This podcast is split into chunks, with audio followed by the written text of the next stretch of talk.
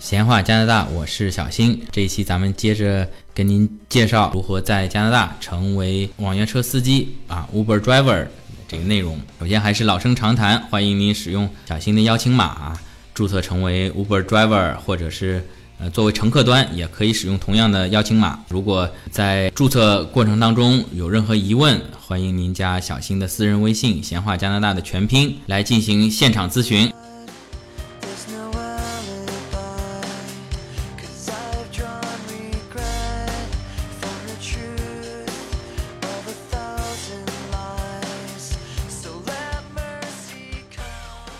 那么另外呢，小新老师已经在开车了啊，并且啊，小新申请了这个闲话加拿大的斗鱼直播。您在斗鱼上面您搜“闲话加拿大”，小新直接直播给您啊，在蒙特利尔开 Uber。咱们很多朋友啊说想移民又拿不定主意，或者说想问蒙特利尔哪个区好啊，这里啊咱们就直播给您看，在街上开。当然我开车没法跟您互动，但是您想看蒙特利尔的风景啊，最最真实的啊，平常每天上下班啊，这个白天路上的情况啊。这个路到底是不是像小新说的，这个满地都是坑，路况很差？天空到底是蓝还是有雾霾啊？这个房子是新还是破？您都可以看咱们这个一刀未剪的直播，您直接在斗鱼直播里面啊，您搜索“闲话加拿大”啊，我我自己还没试过啊，您到时候看看，我把这个房间的网址也贴在咱们下面图文信息里面啊。直播我不太会玩啊，咱们听友是如果有账号的是。是也需要关注一下，是是要收藏一下啊。到时候直播之前大概也会发通知，告诉大家后面将要直播了啊。这个我不定时啊，什么时候开着 Uber 上路了，我我就开始播，看到没看到的啊，就随缘啊。咱们这是一个佛性直播啊啊。好，咱们说回来，成为 Uber driver 的这个条件，简单的说，驾驶员有要求，车辆有要求，还有一个培训要求。那么，呃，驾驶员四 C 驾照、犯罪背景调查、驾驶记录、申请个人的税号，还有最基础的法语。咱们接下来先不说车辆啊，先说培训啊，这个很简单。您去过 Uber 的 Office 以后呢，他觉得您可以开 Uber X，他会发给您一个链接，您点进去呢，就是那个培训资料啊。这个培训资料相当的长啊，虽然说很简单，但是又臭又长，好像有八个大模块啊，然后还有一些小测试。非常遗憾的是，目前呢只有纯法语版的。小新我是基本上可以能看懂个百分之一吧，这里面的一二三四阿拉伯数字能看得懂啊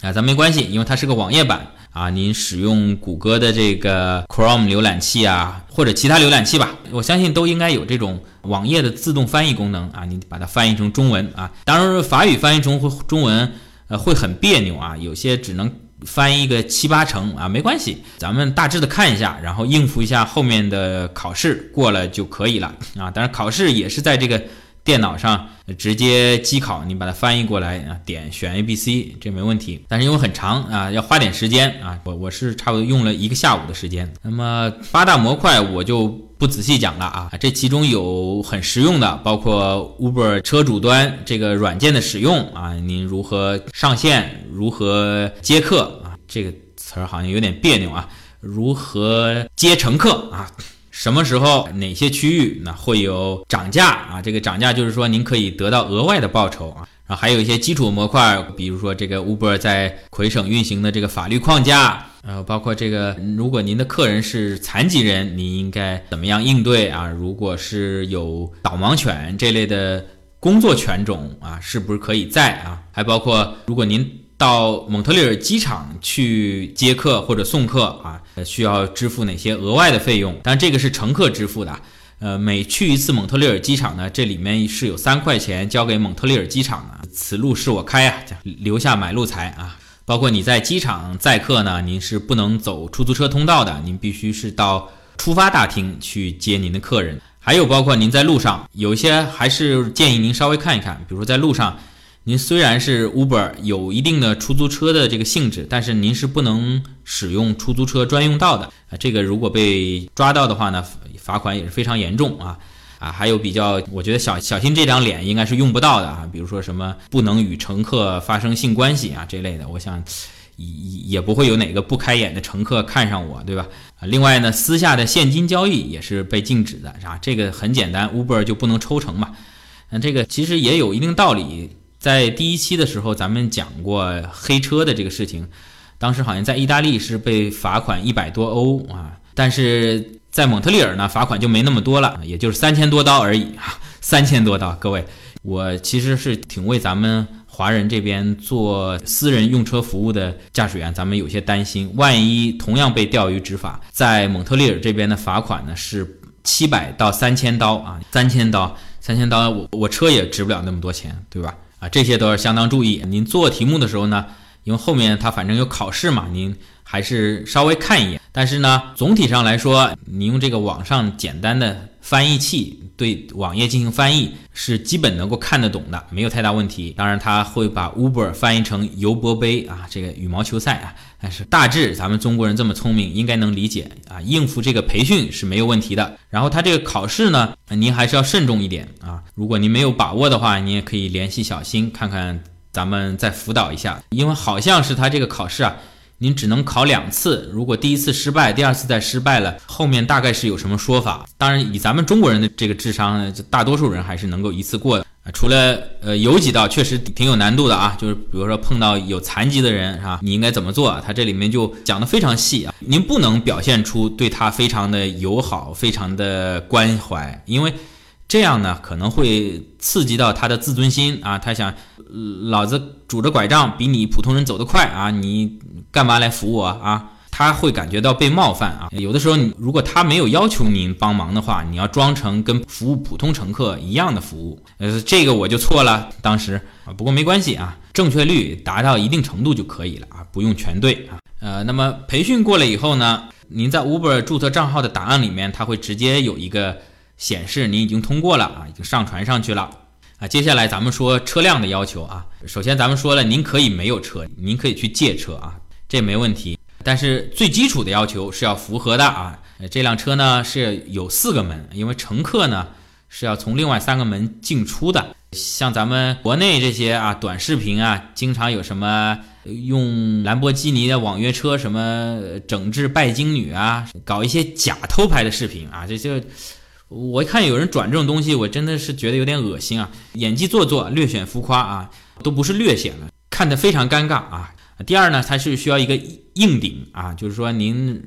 敞篷车这不行啊，很虽然很帅，但是不符合这边对 Uber 汽车的要求。第三点呢，需要是二零零九年以后的，二零零九年嘛，今年一八年第十个年头，如果超过十年的车呢，它是不要的。第四呢，最多三十五万公里啊，也就是说您这个车如果呃虽然年份很新，但是之前就是干出租车用的，已经开了。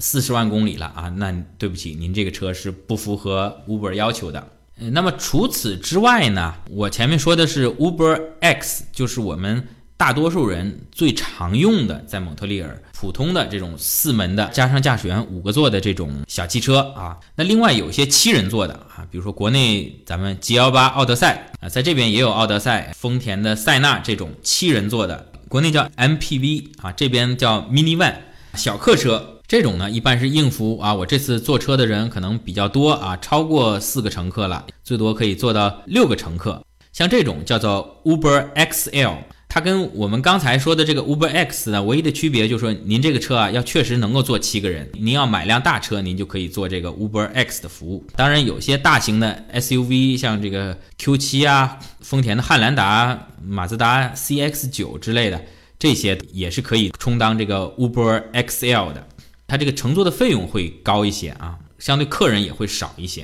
啊。再有呢，就是这个 Uber Select，国内是不是曾经叫做优选啊？这个呢，就是咱们老百姓平常说的这个豪华车。它的要求呢，就是你这个车啊，要是六年以内，拿现在来说，二零一三年以后的车才能做 Uber Select，然后里面的车况啊，包括真皮座椅啊，各方面都要保持很良好的状态。同时呢，它这个对车的品牌呢有一定要求啊。简单的说，就是宝马、奔驰、奥迪啊，这个凯迪拉克啊、捷豹啊、路虎啊、凌志、阿 Q 啦、英菲尼迪啊，简单说就是这些豪车吧。当然，个别的这个包括大众、福特，甚至雪佛兰、别克，它里面有些个别的车型啊，也是属于这个豪华车的范围。我看它这个 Uber 网站上面举例，您就说韩国的起亚，应该说从品牌上算不上豪华品牌，但是它里面有一个。K 九百，这个就是属于在它这个 Uber Select 里面的啊。呃，这个当然我扯得有点远，我觉得咱们大多数新移民不会去买这种豪车去做 Uber Select。一呢是您这个。车辆的折旧损耗呢都比较贵。二呢，需要这种豪车的客源也比较少。你很多他提供 Uber Select 服务，但是没有客人，他只能去接 Uber X 的客人。那人家还是按照 Uber X 来付费嘛。所以这个用豪车做 Uber 呢是非常不划算的。我个人认为。还有啊，就是这个 Uber Select 除了对车辆有比较高的要求以外，对这个驾驶员啊，他要求你的客户评分啊是在四点八分以上。但是咱们中国人驾驶员，因为有的时候不会讲法语，然后如果碰到这个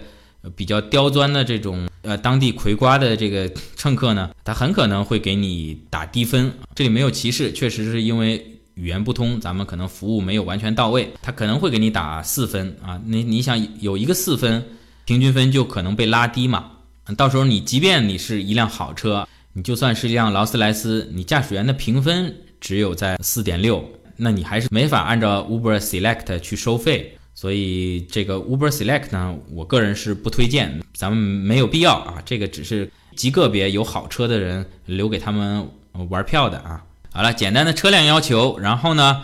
您需要把您车呢送到家附近的一个，他们这边叫 garage，直译是车库，但其实呢是这个车辆维修的点，您去做一个检测。我把这个网址也贴给您，您看看。您通过这个地图上查一下周围这，Uber 认证过的可以对您车辆进行检测的这些维修点，主要就是 Canadian Tire，就加拿大轮胎店啊，或者是 Monsieur Muffler 啊，这个也是这边连锁的一个车辆维修行吧。啊，在这些点上面，您去检测。都是可以的啊，这费用呢，税前是四十六块，它有一个专门的表格，您可以打印出来啊，没打印叫他们那边提供也没问题啊。检测项目是挺多的啊，大概有上百项检测，从轮胎到里面转向、刹车片各方面啊。您如果想成为 Uber driver 呢，这四十六块是要出的。这个我要说回来，其实呢，您说在魁省成为 Uber 司机是麻烦的，每年都要去检测一下车辆，但是反过来说呢。无论是对驾驶员本身，还是对乘客本身，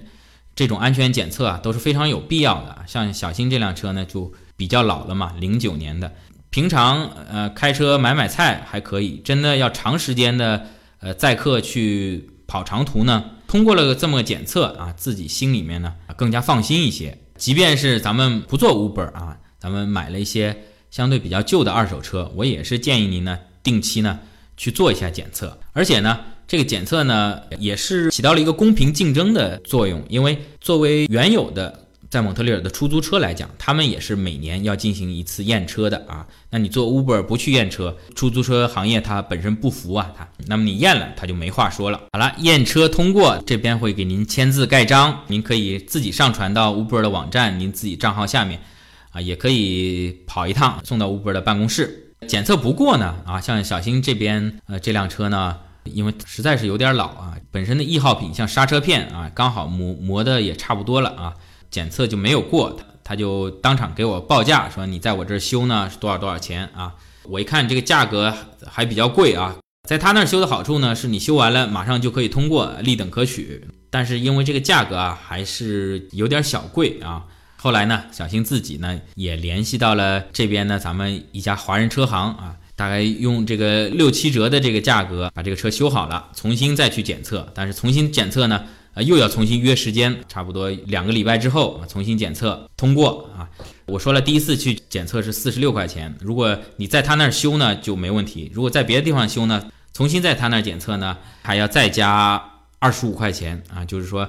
呃，你在别的地方修呢，我我要重新针对修好的这个地方进行检测啊，二十五块钱。当然了，跟我这个两两处修理的差价来比呢，这个二十五块钱啊，并不算什么。OK，修好了车啊，检测好了以后呢，呃，您可以把您的这个车辆上传到您的这个账号下面。同时呢，除了上传车辆的型号、注册号、检测报告以外呢，您要上传车辆的保险。这里面我我又要说了，这个之前啊，咱们曾经讲过三期在魁北克。购买车辆保险，那么本身咱们的这个保险呢，是不包括您进行商业运营的，您进行 Uber 运营的，这也是之前呢这个出租车行业啊，或者是省里面的交通部门对 Uber 的一个诟病啊，说你这个没有保险啊，乘客的安全怎么保证？现在最终妥协下来的结果呢是，首先呢，您自己呢正常的，您不管您做不做 Uber，正常您的车险是要购买的，但并不需要购买全险啊，像小新。呃，之前讲过，这次购买的单险啊，就第三方责任险，一年呢，我这辆车才三百六十五块钱啊。对于开 Uber 来说，这个保险已经足够了。但是另外呢，Uber 作为公司，它跟加拿大最大的保险公司 Intact 合作，它会单独为咱们的这个运营服务购买一个保险啊，也就是说。呃，公司会买一个保险，咱们个人也会买一个保险。这个一旦在平常出了什么意外的话，如果您没有进行 Uber 营运，处于离线状态，那您就是自己的保险 cover 啊。如果在营运当中啊，如果出现什么问题，这个您可以致电 Uber，这个可能就要由双方的保险公司来共同承担了。那么最后呢，还有一个 Uber sticker，就是说您这些车辆啊全都完成了，个人也完成了以后呢。您到了 Uber 的办公室，他会给您发一个 Uber sticker，这个在不同的省、不同的城市，呃，要求不一样啊。我也给您贴这张照片啊，像在魁北克省，它是要求 Uber 的驾驶员把这个 Uber sticker 呢是贴在车辆后窗的右下角啊。呃，我看到在美国啊，或者是加拿大其他地方，有的是您需要放在车辆前挡风玻璃下方。咱们就说魁省吧，您放在车辆。后挡风玻璃的右下角一个白色的标签，上面写着 Uber，这个就是代表您在从事 Uber 的营运。一旦您在营运过程当中啊忘了贴这个 sticker，作为魁省交通部门啊，包括出租车管理部门，如果您不巧在路上被人家拦下来的时候，这个罚款是相当严重的，视同是黑车。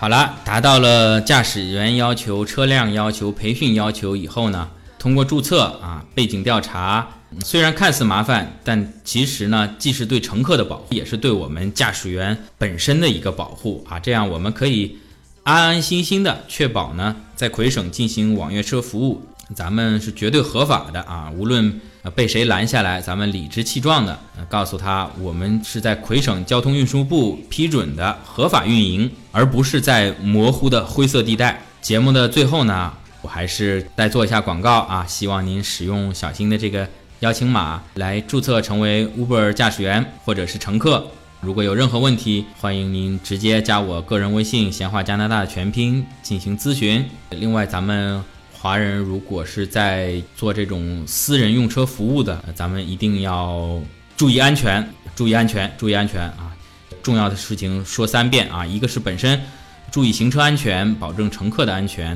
一个是呢，如果有感觉不对啊，乘客套你话啊什么这个之类的，要提高警惕，因为在魁省这个处罚是相当重的，七百加元到三千加元，差不多这一两个月就白干了啊，而且可能还要扣车、驾照扣分之类的，非常麻烦。如果想成为这个合法的驾驶员，欢迎跟小新取得联系。这期的节目就到这里哦。还有就是小新又开了个新栏目嘛，在斗鱼直播啊，直播在加拿大开 Uber 啊，欢迎咱们听友或者微信上的网友们有空去看看。但是当然这个时间不太好，我白天开的时候可能国内要么是傍晚，要么是后半夜。闲着没事的时候，您实在睡不着，您可以看看。咱们也不求有多少流量啊，